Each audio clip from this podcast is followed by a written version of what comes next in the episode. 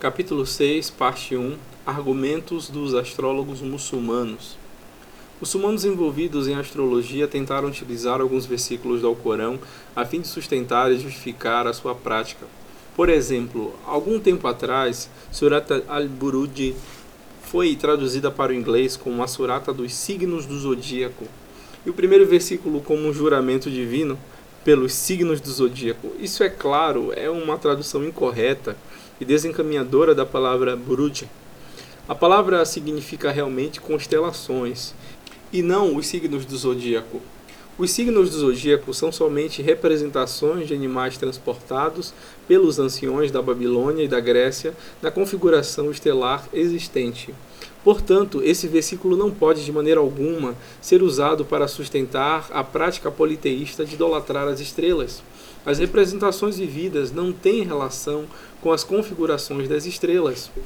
Não é somente isso, mas o movimento das estrelas no espaço causará modificações radicais nas configurações existentes das estrelas conforme o tempo for passando.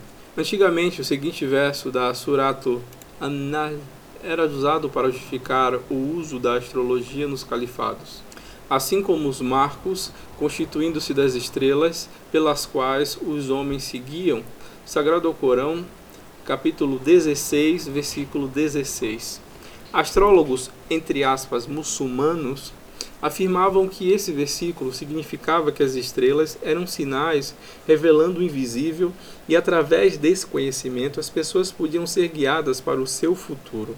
Contudo, Ibn Abbas, o qual o profeta sallallahu alaihi wasallam chamou de Turjuman al-Quran, que significa o tradutor do significado do Corão, disse: Os sinais mencionados nesse versículo significam sinais na estrada ou pontos de referência nas horas do dia.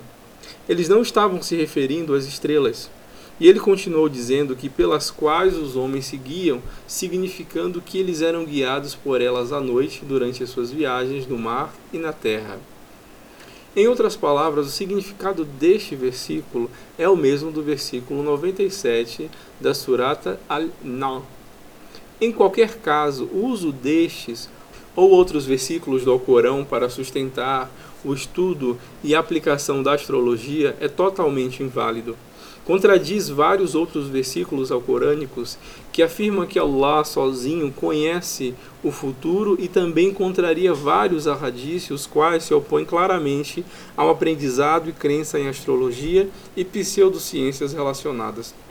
Por exemplo, o mensageiro de Allah, sallallahu alaihi wasallam, disse ao seu companheiro Ibn Abbas: Aquele que aprende um ramo das ciências estrelares aprendeu um ramo da magia. Abu Marjan também ouviu o profeta sallallahu alaihi wasallam comentar: O que eu mais temo pela minha nação depois do meu tempo é a injustiça dos seus líderes, a crença nas estrelas e a negação do destino divino. Portanto, não há realmente nenhuma base no Islã para a crença ou prática da astrologia. Aquele que tentar torcer as palavras dos textos religiosos para servir aos seus desejos distorcidos está de fato fazendo como os judeus fizeram.